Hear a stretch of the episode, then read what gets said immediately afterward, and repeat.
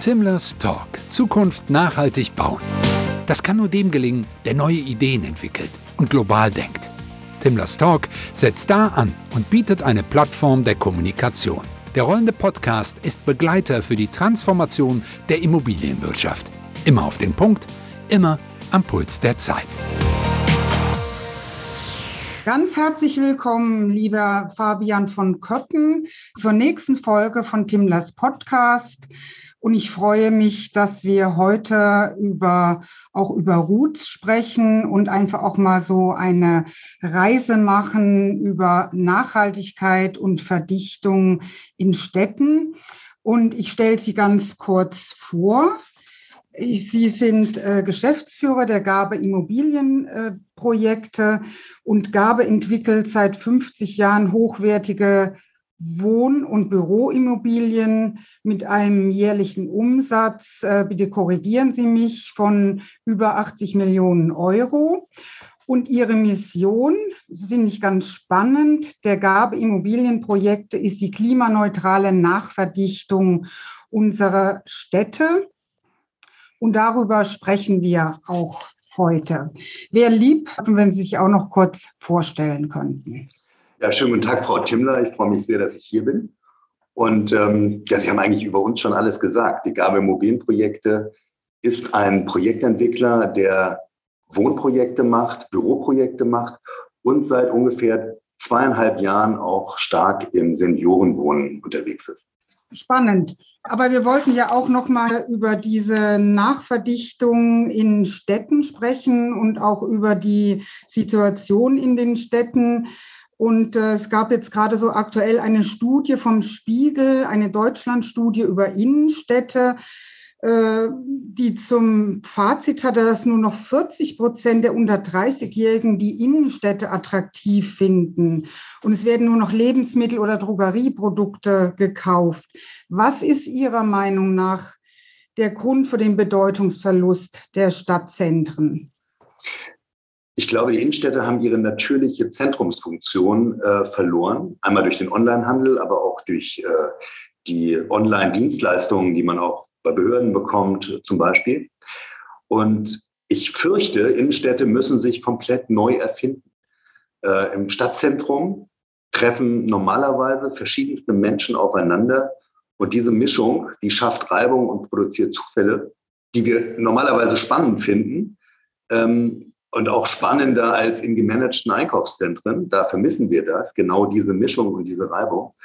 Und äh, ich glaube, dass die Städte wieder genau dieses natürliche Zentrum wieder werden müssen. Und wie, das ist schwierig.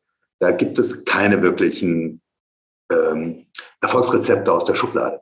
Ja, und wie sehen Sie das auch, die Aufenthaltsqualität in den Städten? Das wird ja auch von vielen bemängelt, dass da wirklich auch noch mal mehr gemacht werden muss, dass man Ereignisse schaffen äh, sollte. Und ich meine, klar, jetzt war ja auch äh, fast über zwei Jahre die Pandemie, äh, die, die auch dazu einiges beigetragen hat und den Onlinehandel ja auch befeuert hat. Ähm, Sie haben ja da auch Ideen, um eine Aufenthaltsqualität in, in den Städten zu erhöhen. Ich glaube, die Aufenthaltsqualität äh, muss erhöht werden. Das heißt aber nicht, dass der öffentliche Raum stärker kommerzialisiert werden darf. Ich glaube, das ist ein ganz wichtiger Punkt. Ähm, wir müssen die Kommerzialisierung äh, des öffentlichen Raums wieder zurückdrehen auf ein normales Maß. Also Plätze, Parks, Straßen müssen auch ohne, dass ich Geld ausgebe, benutzbar und erlebbar bleiben. Also wir brauchen eine Stadt für alle, ohne Barrieren. Ähm, das heißt also nicht nur für zahlende Kunden. Das heißt aber auch, dass Parks und Plätze und Straßen so sicher sein müssen, dass sich auch in den tiefen Nachtstunden Menschen da noch gefahrfrei aufhalten können. Also Ecken, die zu rechtsfreien Räumen werden, sind komplett inakzeptabel und zerstören natürlich auch die Attraktivität. Also ich denke da an Teile des Frankfurter Bahnhofsviertels. Äh, ich bin neulich falsch ausgestiegen, als ich mit dem ICE in Frankfurt angekommen bin und wollte ein bisschen abkürzen. Und äh, ich habe mich tatsächlich durch eine U-Bahn-Unterführung äh, einfach nicht durchgetraut. Und ich bin eigentlich sehr furchtfrei. Da müssen wir, wir müssen wirklich gucken, dass wir die Aufenthaltsqualität steigern, dass aber auch die Sicherheit gewährleistet ist. Ähm, und letztendlich wird man aber, und das ist, glaube ich, wichtig, äh, wir werden nicht durch äh, Feste, Weinfeste, irgendwelche, äh, keine Ahnung, Oktoberfeste äh, in Hamburg und so, diese Stadt, diese Innenstadt attraktiver machen. Ich glaube, die Stadt selbst muss sich einfach ihrer Funktion wieder als Mittelpunkt bewusst werden. Guter Ansatz. Und wie können dann insgesamt äh, Innenstädte dann noch, noch attraktiver werden? Also ich will jetzt kein Bashing betreiben von, äh, von großen Ketten, äh, aber mir fällt auf, in den letzten fünf, sechs, sieben Jahren haben sich die großen Filialisten immer breiter gemacht. Der, der ich sage jetzt mal, spezialisiertere Einzelhandel äh, ist auf dem Rückmarsch. Häufig, viele haben aufgegeben. Jetzt auch mit der Pandemie gab es viele, die aufgehört haben. Und ähm, äh, es ist ja auch in der Tat schwierig, äh, äh, für, für einen, einen Einzelhändler äh, noch tatsächlich äh, gegen den riesigen Online-Store, den es äh, im Internet gibt, sozusagen noch äh, etwas entgegenzusetzen. Trotzdem glaube ich, dass unsere Städte nicht nur durch äh, große Filialisten ähm, attraktiv sind, sondern wir brauchen auch die kleinen Läden. Und diese kleinen Läden können häufig die Mieten nicht bezahlen, die dort gefordert werden. Das hat also auch tatsächlich eine ökonomische, ähm, eine ökonomische, äh, einen ökonomischen Aspekt. Und äh, ich denke, wir sollten vielleicht mal dazu kommen, ich weiß, das ist eine Utopie, aber wir sollten vielleicht dazu kommen, die Stadt oder eine Straße, zum Beispiel eine Einkaufsstraße als Ganzes zu betrachten. Ähnlich wie das übrigens ein Shopping Center Manager macht. Der sieht sein ganzes Shopping Center und ähm, da gibt es dann den, äh, den großen Technikstore, der zahlt, was weiß ich, vier Euro auf die Quadratmeter, ist aber wichtig.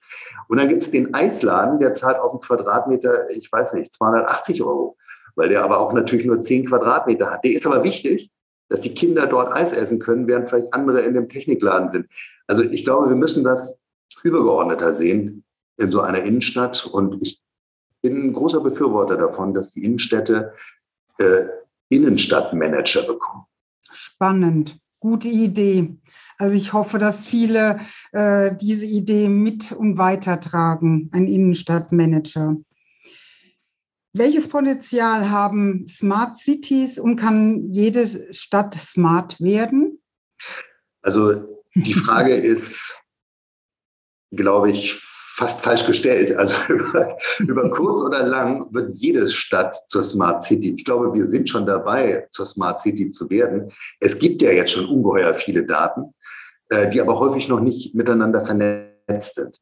Und ich glaube, das ist der erste Schritt. Also wir brauchen gar nicht sehr viel mehr äh, Sensorik und so weiter. Das kommt sowieso. Mit jedem Jahr kommt das mehr. Jedes Auto hat Sensorik, jede, jede Straßenlaterne hat mittlerweile Sensorik. Äh, das ist, der erste Schritt ist, diese Daten überhaupt miteinander zu vernetzen.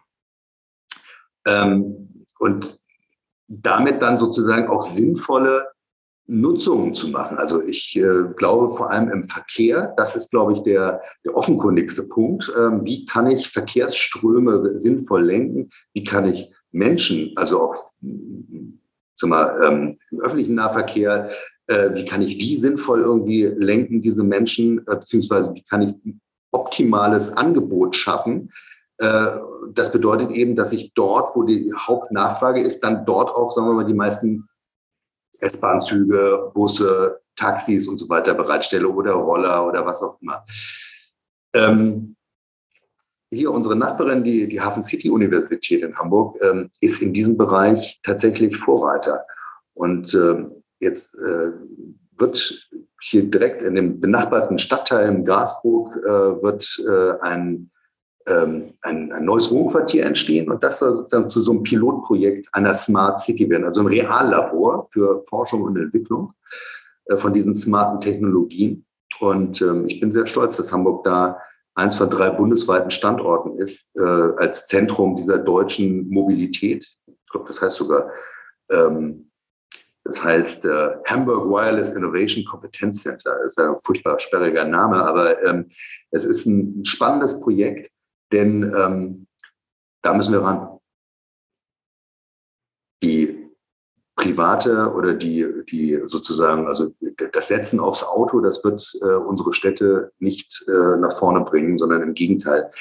Ähm, wir merken ja jetzt schon, dass die Akzeptanz der Städte auch daran leidet, dass man einfach von außen, wenn man in den Stadträndern wohnt, gar nicht mehr richtig reinkommt in die Stadt, weil man nicht parken kann, weil man nicht hinkommt, weil ständig Baustellen sind. Das zerstört auch Akzeptanz.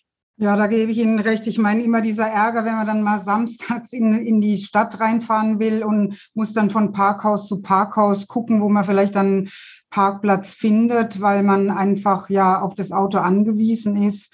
Und da braucht es wirklich noch äh, ja, intelligente Parkleitsysteme, um, um die Leute wirklich intelligent äh, zu führen. Ja. Also denken Sie, denken Sie einfach mal nur daran, am Samstag äh, suchen alle einen Parkplatz. Wir haben aber gar nicht so viele öffentliche Parkhäuser. Aber warum kann ich denn eigentlich nicht die gesamten Parkhäuser und Tiefgaragen der Bürogebäude nutzen? Ja, weil sich keiner drum kümmert, weil keiner dort reinkommt. Wenn das aber gemanagt wird und ich als Bürogebäude äh, das freigeben kann an einen Betreiber, der dann eben diese Parkplätze äh, dann eben anderen zur Verfügung stellt, ähm, dann kann das eine Win-Win-Situation sein. Ja, wir müssen also ein bisschen um die Ecke denken und ich glaube, das geht nur, äh, indem, wir, indem wir tatsächlich smartere Cities entwickeln. Und äh, auch das Thema, ähm, dann nähern wir uns auch hier dem ähm, höchsten äh, modernen Hochhaus äh, in Deutschland, äh, Roots. Ähm, aber zuvor noch mal einfach ein Blick, äh, auch was Ihnen ja auch wichtig ist, Herr von Köppen, diese klimafreundliche Nachverdichtung in den Städten, auch mit Blick auf das Thema Wohnen. Ähm, die Bundesbauministerin sagt ja immer noch 400.000 Wohnungen im Jahr ja, wer daran glaubt, äh, ja, ist, glaube ich, verloren. Aber ne, dieses, dieses klimafreundliche Nachverdichten in den Städten, weil allein auch in Köln, weiß ich, ist ein enormes äh, Potenzial und äh, wie kann das gelingen? Und da hat eben auch Ihr Unternehmen wirklich ganz, ganz äh, spannende äh, Ansätze. Ja, die klimafreundliche Nachverdichtung ähm, in den Städten, das ist tatsächlich unsere Mission, bei Gabe. Also wir sind überzeugt, dass das der richtige Weg ist, dass wir sozusagen die Städte nachverdichten müssen. Denn wir haben dort schon Infrastruktur. Es gibt sie schon. Und wir können problemlos unglaublich viele Gebäude aufstocken. Wir können ähm, freie Flächen, freie Parkplätze zum Beispiel nachverdichten. Wir können aber auch ähm, Gebäude umnutzen, die vielleicht gar nicht mehr so gebraucht werden. Und ähm, ich glaube, das ist wichtig. Unsere städtische Infrastruktur ist teuer, sie ist gut, sie muss aber ständig in, in, in Schuss gehalten werden. Und äh, deswegen, damit das auch für zukünftige Generationen geht, muss sie besser ausgenutzt werden. Und ähm, wir haben selber in Köln zum Beispiel, weil Sie es gerade ansprechen, ähm, haben wir äh, Gustav Heinemann-Ufer äh, ein großes Bürogebäude umgewandelt äh, von ähm, Büro zu Wohnen, zu, Wohn zu einem Wohnprojekt. Wir haben das nachverdichtet mit äh, ergänzenden Gebäuden. Das haben wir in Düsseldorf auch gemacht. Also so sind über 1000 Wohnungen entstanden aus nicht mehr zeitgemäßen Büro. Und da sehe ich mittlerweile wirklich ein, ein, ein Riesenpotenzial, ähm, wir brauchen nicht mehr so viel Büro. Ich bin ganz sicher, dass wir, ähm, an, dass wir Büro brauchen, aber wir brauchen es an eher zentraleren Stellen ähm, und wir brauchen mit Sicherheit weniger Büro. Und wir brauchen in vielen ähm, eher Rändern, in eher B-Lagen brauchen wir viel, viel weniger Büro. Und das ließe sich alles umwandeln in Wohnungen. Und ich glaube, dann haben wir äh, ein, ein Riesenthema gelöst, nämlich die Frage, die uns immer umtreibt, wie schaffen wir eigentlich noch einigermaßen bezahlbaren Wohnraum? Eine ganz, ganz wichtige Frage auch vor dem Hintergrund eben der Energiepreissituation und auch der, der steigenden Baukosten. Das ist ein ganz wichtiges Thema und äh, davon haben wir einfach auch viel zu wenig äh, Wohnungen. Herr von Koppen, jetzt kommen wir zu diesem ganz spannenden Projekt in der Hamburger Hafen City. Ein modernes Hochhaus aus Holz, 65 Meter hoch. erzählen Sie doch mal, warum haben Sie das aus Holz äh, äh gebaut? Und äh, es ist ja ein unglaublich spannendes Projekt. Ich habe auch in der Vorbereitung auf unser Gespräch mich da richtig vertieft und äh, ja, freue mich jetzt mit Ihnen darüber zu sprechen. Also zunächst kann ich sagen, es ist nicht nur aus Holz gebaut. Es ist auch aus Beton und wir haben auch noch ein paar andere Materialien, Glas und haben auch sogar noch ein bisschen Mauerwerk.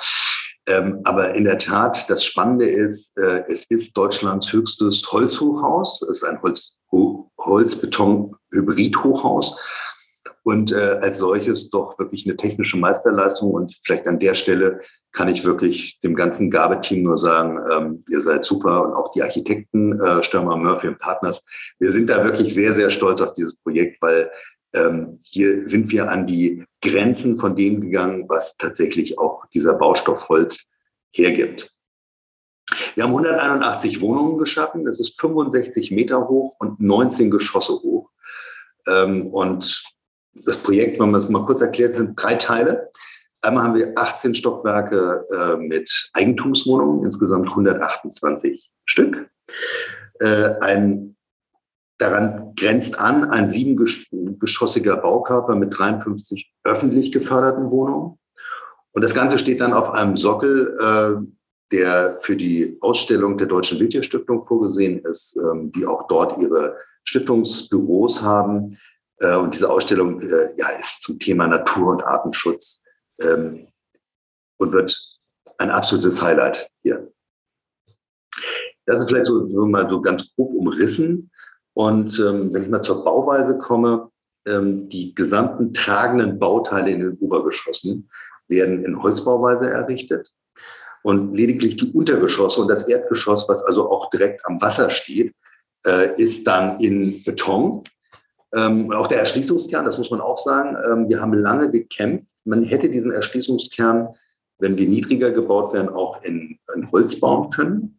Ähm, beim Hochhaus selbst wäre das nicht gegangen. Da sind einfach auch dann die Brandschutzregeln äh, doch zu, zu eindeutig. Wobei wir halt auch spannende Brandversuche gemacht haben, die eben zeigen, dass äh, der, der Holzbau tatsächlich bessere Brandschutzeigenschaften haben als die Stahlbetonkonstruktion. Und äh, man muss nur immer sehen, so eine, eine, eine Feuerwehr, die muss sich auch sozusagen an neue Materialien, an neue ähm, Normen äh, auch, ich sag jetzt mal, herantasten. Es muss ja auch am Ende alles sicher bleiben. Und ähm, deswegen haben wir dort auch noch ein Stahlbeton-Treppenhaus. Die gesamten Decken sind alle aus Brettsperrholz äh, und ja, werden dann sozusagen ähm, in großen Teilen, also bis zu acht Meter langen Teilen, werden sie aneinander geschichtet. Also man kann sich das eigentlich vorstellen wie so ein modernes Lego. Äh, die Teile kommen und äh, die Teile werden genau, passgenau eingesetzt und äh, ja, mein Geschäftsführerkollege, der Tobias Hertwig, der für das gesamte Technische bei uns zuständig ist, der sagte mal, also er hat eine Wette laufen, dass auf dieser Baustelle keine Säge mehr zu finden ist. ähm, wir, wir, werden sehen, aber zurzeit hat er recht behalten dieser Slogan hier, Close to Heaven, Down to Earth, der hat mich ja auch sehr angesprochen ähm, und es ist ja auch eine ganz tolle ähm, Webseite äh, geworden, also mit, mit diesen Wurzeln und dem Baum, der nach oben äh, wächst. Ja, können Sie da auch noch mal was zu sagen? Was steckt hinter diesem Slogan? Ja, Close to Heaven, Down to Earth. Ich fand den, den Spruch auch gut. Heaven natürlich, äh, weil es als Hochhaus äh, einfach einen wunderschönen Blick auf die Elbe und Alster und, und die Hamburger Innenstadt bietet. Also der Blick ist ein Traum. Und Down to Earth, und da kommen wir eigentlich schon eher zum Kern, äh, weil wir mit diesem Gebäude zurück zu unseren Wurzeln gefunden haben. Also dieses Haus definiert schon, was uns bei Gabe wichtig ist. Ähm, also klimagerechtes Bauen ähm, ist mittlerweile unsere DNA. Aber man muss vielleicht die, die, Geschichte erzählen. Wie ist dieses Haus überhaupt entstanden? Wir haben 2013 haben wir eine äh, große oder die größte Passivhaussiedlung in Hamburg gebaut und ähm, haben das, die Gebäude eingepackt mit, oh, ich weiß gar nicht, 25, 30 Zentimeter dicken Polystyrolwänden, also Erdöl, Sondermüll der Zukunft. Und ähm, ja, es waren aber Passivhäuser. So toll, Passivhaus. Äh, denkt jeder, keine Energie wird verbraucht, was im Nachgang sich tatsächlich als Irrtum herausgestellt hat. Und wir waren unzufrieden damit. Wir sind bei Gabe sehr, also wir versuchen den Dingen auf den Grund zu gehen. Es sind sehr, sehr viele Ingenieure bei uns, sehr viele Architekten und wir machen wenig Marketing. Jetzt äh, waren, es gab eine gewisse Unzufriedenheit und wir haben überlegt, wie würden wir denn das besser machen können? Und ähm, haben wir uns erstmal natürlich auf die Dämmung, auf die Außenwand konzentriert und gesagt, was würden wir denn alternativ zu Polystyrol nehmen? Und da ist irgendwann das Thema Holz bei uns, äh, kam als, als, als intelligentes Material, äh, hat sich durchgesetzt. Und dann haben wir gesagt, dann lass uns doch das mal bauen. Haben wir in Berlin die erste Vollholzfassade bei einem äh, siebengeschossigen Gebäude gebaut in Deutschland. Ähm, das waren 78 Wohnungen. Da haben wir ganz, ganz viel gelernt, äh, auch wie man mit Holz baut und ähm, haben aber festgestellt, eigentlich kann Holz noch mehr. Und wir sind eigentlich noch mal, wir waren schon wieder zu vorsichtig und wieder zu, zu äh, äh haben dem Material nicht genügend zugetraut. Und dann ist das Roots entstanden. Und wir haben äh, fast drei Jahre lang an dem Haus geplant. Wir haben unendlich viele Zulassungen im Einzelfall erwirkt. Wir haben wirklich, ich sag mal, die Details ähm, getestet mit den Bauprüfabteilungen, mit äh, der Feuerwehr. Wir mussten mit den, mit den Unternehmen, wir haben letztendlich, haben wir Holzbauunternehmen sozusagen mit reingenommen, weil es muss ja auch baubar bleiben.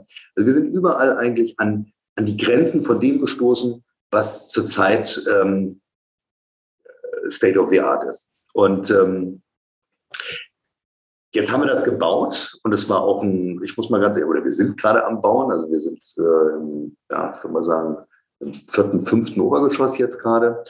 Und ähm, ich bin sehr stolz. Äh, wir, es haben mir viele gesagt am Anfang, naja, ob du das aber verkauft kriegst, äh, da musst du doch einen Abschlag machen. Und ich habe immer gesagt, warum muss ich da einen Abschlag machen? Aber trotzdem, so haben wir es auch kalkuliert. Äh, wir müssen einen Abschlag machen, weil es ist ja nur aus Holz. Ja, also das ist noch so diese Steinhausdenke. Ja, es muss also ein Holzhaus war äh, hunderte von Jahren war immer schlechter als ein Steinhaus. Steinhäuser hatten die Kirchen und und und die Paläste. So, also Holz kann es nicht, kann es nicht sein, ist minderwertig. Und ähm, ich bin sehr sehr froh. Wir haben für mehr Geld verkauft als das, was wir eigentlich äh, äh angesetzt haben. Die Menschen haben gesagt, endlich haben ganz bewusst gesagt, ich kaufe da, ich kaufe da nicht nur wegen des Blicks und weil es ein schönes Haus ist, sondern auch einfach, weil es, ähm, weil wir es richtig finden, ähm, auch dort ökologischer zu bauen. Und ähm, leider sind diese Mehrpreise aber auch schon wieder aufgefressen, weil auch wir haben natürlich Baukostensteigerungen gehabt, äh, so dass äh, ja das Projekt am Ende äh, ein, ich sage jetzt mal, ist es ein, ein für uns ein Leuchtturmprojekt äh, und ob wir ein zweites Roots bauen, wenn wir ein, in Köln oder in Düsseldorf oder in Frankfurt ein schönes Gelände bekommen, wo wir genauso ein Holzhochhaus nochmal bauen könnten, würden wir es wiederholen, weil wir mittlerweile so viel gelernt haben, wir können mit dem Holz in die Höhe bauen und wir können auch wirtschaftlich bauen. Ja, ich bin gespannt. Das nächste Mal, wenn ich in Hamburg bin, melde ich mich und dann komme ich da auf jeden Fall mal vorbei. Und Super, dann kriegen Sie eine Führung. Äh, da freue ich mich sehr. Ja. Super. Ja, solche Vorbilder äh, braucht es und, und eben auch Holz ist eben sehr nachhaltig und ähm, der Begriff der Nachhaltigkeit kommt ja eigentlich auch äh, aus der Holzwirtschaft. Richtig. Also eigentlich kommt das Begriff Nachhaltigkeit aus der Holzwirtschaft, aus dem, der Bewirtschaftung von Wald. Also man darf nur so viel Holz rausschlagen, wie auch nachwächst. Und vielleicht äh, dazu, also wenn ich immer wieder gefragt werde, haben wir denn so viel Holz, wenn wir jetzt nur noch in Holz bauen? Also erstmal, wir bauen nicht nur in Holz. Wir können nicht jede Aufgabe mit Holz leisten. Wenn wir aber in der, in der Immobilienwirtschaft all das mit Holz bauen würden, was mit Holz geht, dann würde unser Holz reichen in unseren Wäldern.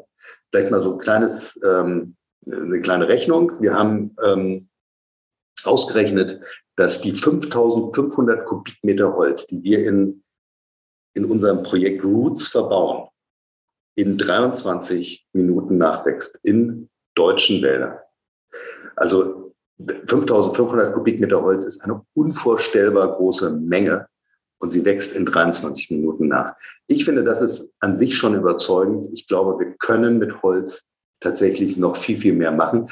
Und ehrlich gesagt, bevor wir Holz in Pellets, in Holzpellets verwandeln oder in Amazon-Kartons, äh, sollten wir doch erstmal dieses Holz benutzen, um daraus Häuser zu bauen. Da kann ich Ihnen zu über 100 Prozent beipflichten, weil Holz ist auch so ein eben ein natürlicher Rohstoff und auch die, die Qualität oder wenn man sich in ein Holzhaus ähm, aufhält, wenn ich jetzt auch an die schönen Chalets auch in der Schweiz denke, das ist ein ganz anderes Raum- und Klimagefühl, wenn man sich dort in den Räumen äh, aufhält. Auf jeden also, Fall. Ganz großes Kino. Ich finde es äh, ganz toll. Nochmal zu dem Punkt eben neue Baumaterialien. Wir haben ja auch schon darüber gesprochen. Sind der denn der Schlüssel für nachhaltiges Bauen? Auf jeden Fall. Also ähm, Baumaterialien ähm, müssen sich wandeln. Also ich habe für mich gesagt, ich möchte nie wieder Polystyrol einsetzen, es sei denn in erdberührten Teilen.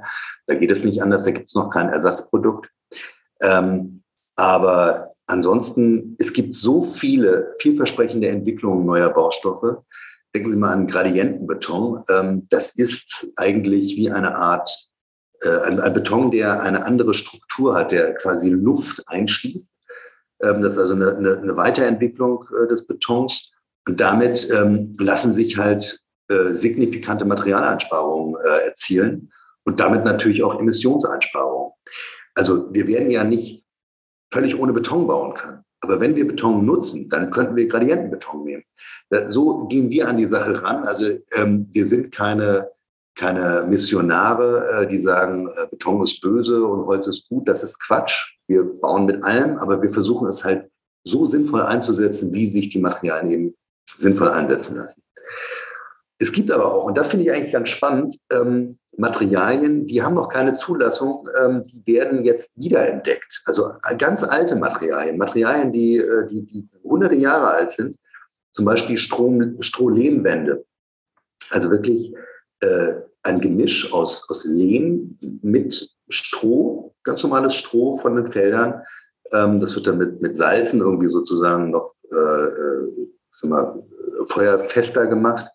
Äh, und das in Kombination mit Holzfachwerk Fertigteilen entsteht eigentlich, wenn man das mal wirklich hinter, hinterfragt, eigentlich so etwas wie ein normales Fachwerkhaus aus dem 15., 14. Jahrhundert, aber halt ganz modern. Also auch da, wir sind hier nicht keine rückwärtsgewandten Menschen. Ich glaube nur trotzdem, dass wir äh, auch diese Dinge können einen Beitrag leisten für die Fragen der Zukunft.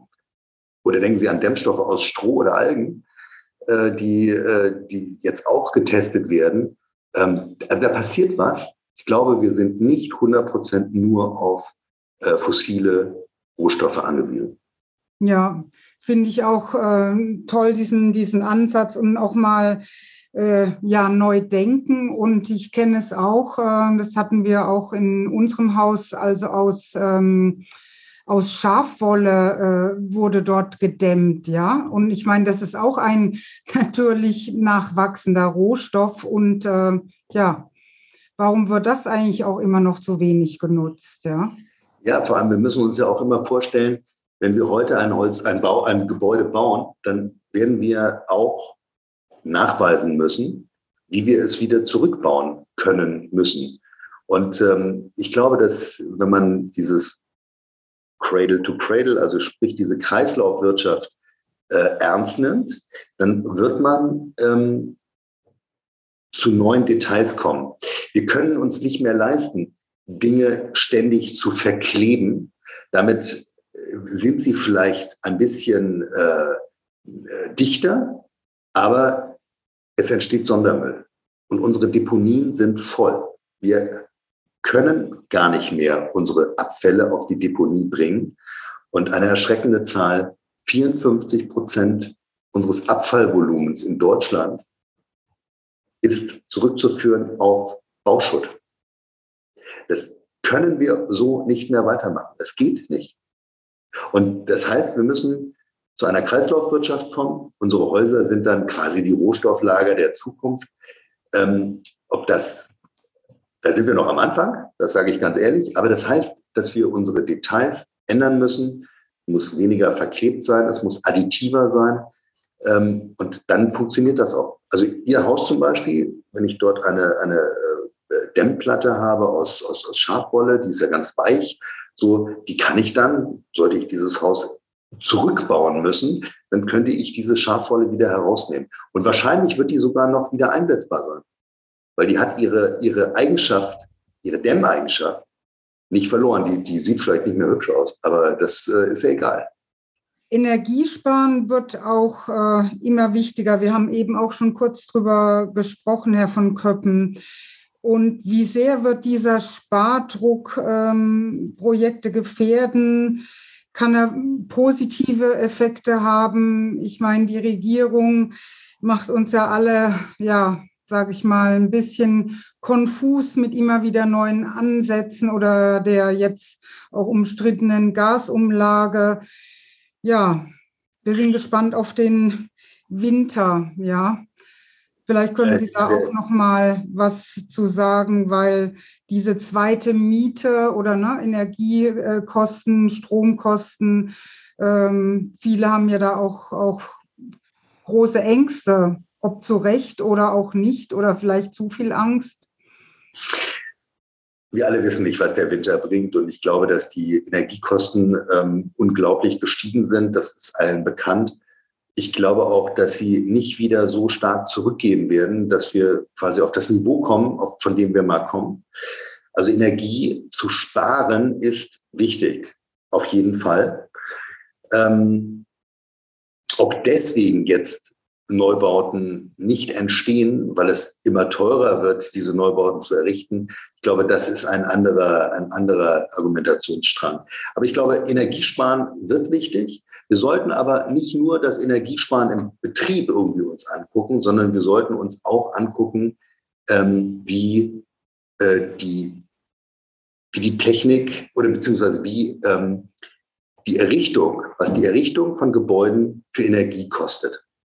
Das äh, wird immer so ein bisschen vernachlässigt. Also wir, es macht ja keinen Sinn, äh, ganz viel Energie für die Errichtung auszugeben, um dann ein bisschen Energie einzusparen.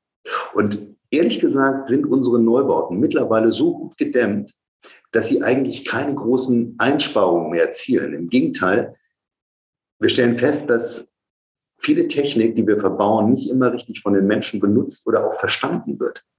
Also ein Beispiel ist dieses Passivhaus, diese Passivhaussiedlung. Äh, an der habe ich sehr, sehr viel gelernt. Ja. Der Mensch, ich sage das mal ein bisschen sarkastisch, der Nutzer ist das Problem. Ja. Der Mensch, der öffnet im Winter seine Haustür zu lange, weil er vielleicht den Hund rauslässt oder weil er gerade ein Amazon-Paket annimmt. Äh, und das ganze Haus braucht Stunden, um wieder warm zu werden. Und dann, was macht der Mensch? Also er will nicht frieren, er macht den Backofen an und heizt damit sein ganzes Haus. Also äh, ich, ich will nur sagen, der, wir, müssen, wir müssen immer Häuser für die Menschen, für die Nutzer bauen und die Nutzer müssen diese Häuser auch verstehen können. Deswegen bin ich auch kein großer Freund davon, ähm, das alles mit Hightech zu, äh, auszustatten.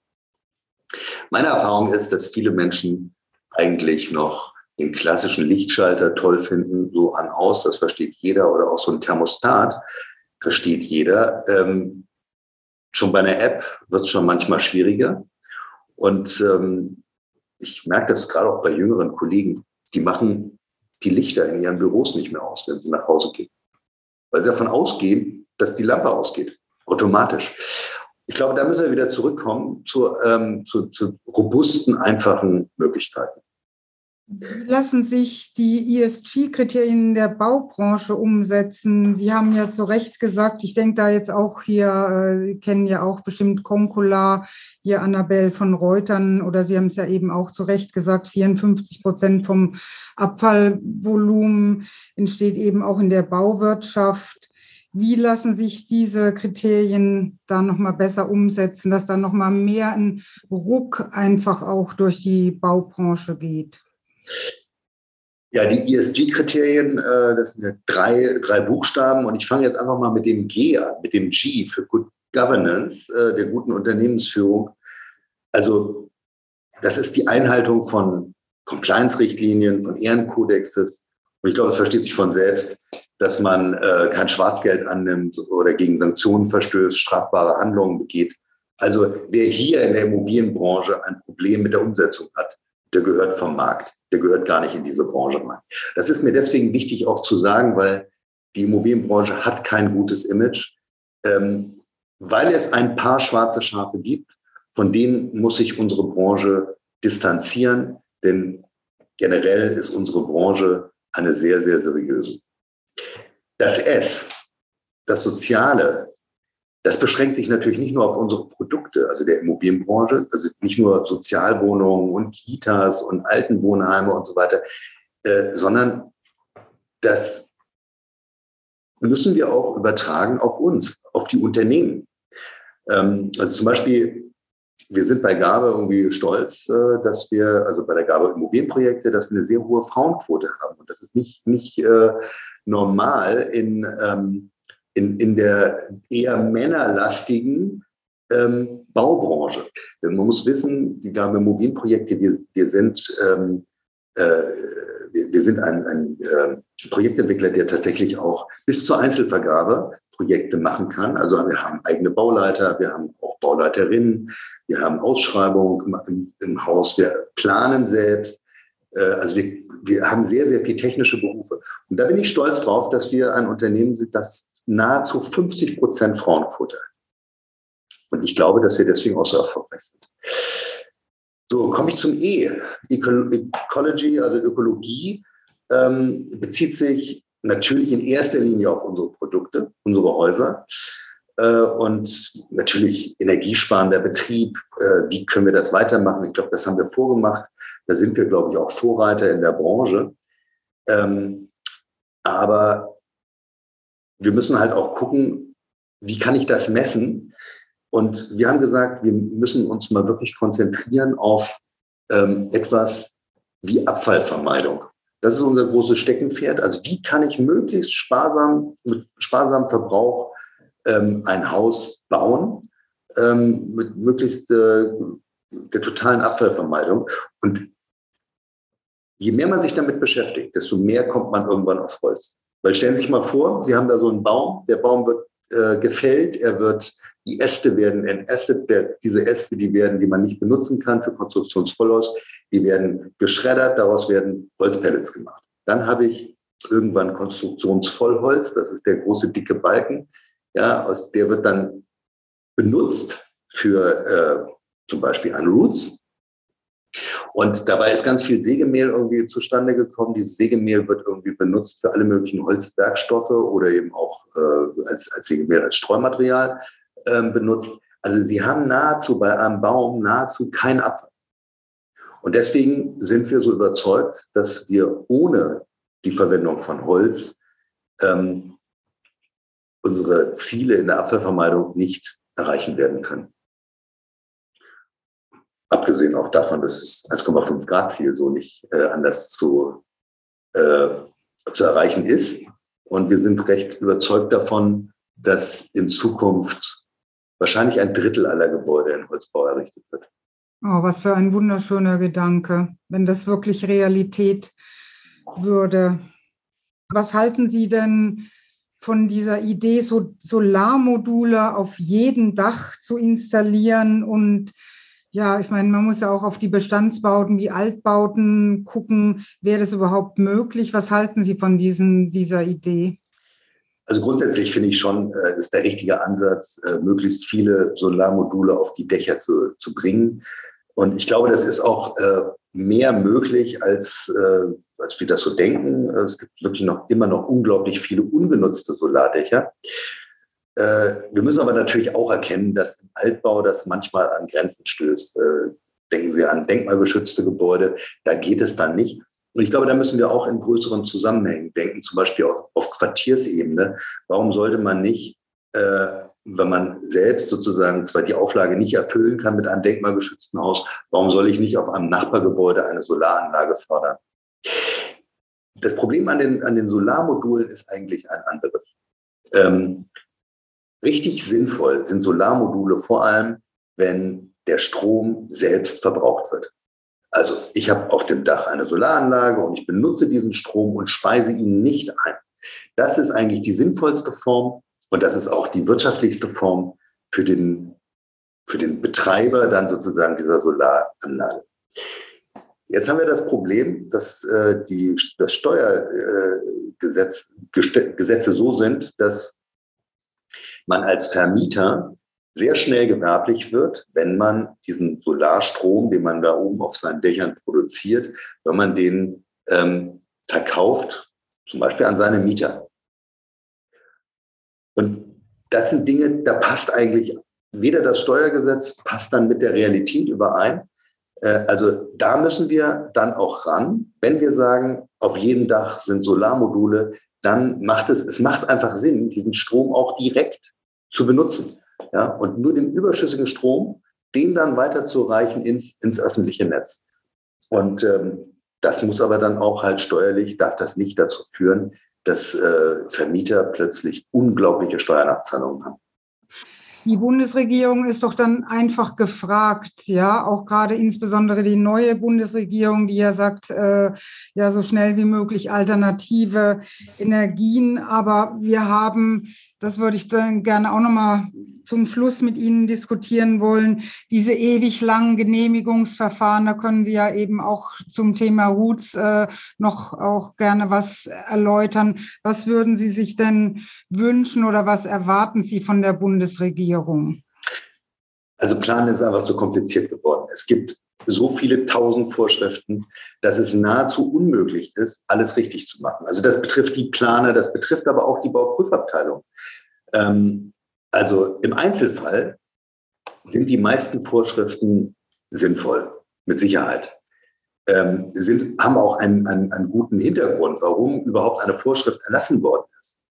In der Summe allerdings sind sie widersprüchlich und vor allem streitanfällig. Und ähm, ich wünsche Herrn Habeck äh, in dem Zusammenhang eine scharfe Axt. Also Vereinfachung und Konzentration auf die verfolgten Ziele, die man mal erreichen wollte, würden unsere Behörden entlasten, die Planer entlasten und letztendlich dann auch die Gerichte. Also wir würden einfach die Prozesse beschleunigen, wenn wir uns auf die Ziele konzentrieren, die wir eigentlich erreichen wollen. Also wenn ich Sicherheit will, Brandschutz zum Beispiel, auch beim Roots, dann muss ich sagen, ich möchte als Ziel, dass dieses Gebäude 120 Minuten stehen bleibt. Und in dieser Zeit alle Menschen evakuiert werden. Das ist dann eben das Ziel. Und wenn ich das über andere Maßnahmen, Kompensationsmaßnahmen erreichen kann, dann ist das wunderbar. Wir haben nachgewiesen beim Roots, dass, ähm, obwohl wir nur 90 Minuten Standsicherheit haben müssen, unsere Konstruktion in Holz sogar 120 Minuten schafft.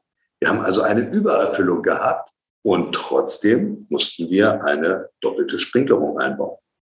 Das sind Themen, die, wo ich sage, da, da sind wir beim Roots vielleicht noch in so, einem, so einer Grauzone, weil es sozusagen noch nicht 100 Prozent ausgetestet war. Ähm, komme ich aber auf normale Prozesse, zum Beispiel ein B-Plan. Wir brauchen dringend Wohnraum. Wir haben nun mal das Problem, dass wir auch Gewerbeflächen haben, die wir zum Teil nicht mehr benötigen, die wir umwandeln wollen in Wohnen. Dafür brauchen wir einen B-Plan. Und den B-Plan dann aber zu beschließen, dass wir überhaupt einen B-Plan machen wollen, dauert schon ein Jahr. Dann dauern die Verfahren sehr, sehr lange und in diesen Verfahren gibt es zahlreiche Fallstricke, die dazu führen, dass man diesen B-Plan auch wieder angreifen kann. Und letztendlich machen wir uns nichts vor. Die meisten Menschen lehnen eine Nachverdichtung ihres Umfeldes ab. Die sehen sozusagen sich selbst, ihren eigenen Kirchturm und sagen, hier soll nichts weiter entstehen. So können wir aber gesamtgesellschaftlich damit umgehen. Wir müssen also irgendwo diese Zielkonflikte angehen und ähm, wir müssen, wir haben große Aufgaben vor uns, also Umbau der Städte, Energiewende. Das sind Dinge, die können wir mit unserem jetzigen Planungsrecht nicht schaffen. Und damit verspielen wir dann allerdings auch die Zukunft unserer Kinder. Ganz herzlichen Dank lieber Herr von Köppen, für dieses aufschlussreiche, informative Gespräch und ich wünsche Ihnen und Ihrem Unternehmen und den Mitarbeitern ganz viel Erfolg bei der Umsetzung Ihrer Ziele. Vielen Dank. Das war Timlers Talk. Zukunft nachhaltig bauen. Alle Folgen gibt's da, wo es Podcast gibt. Den Videocast findet ihr auf YouTube.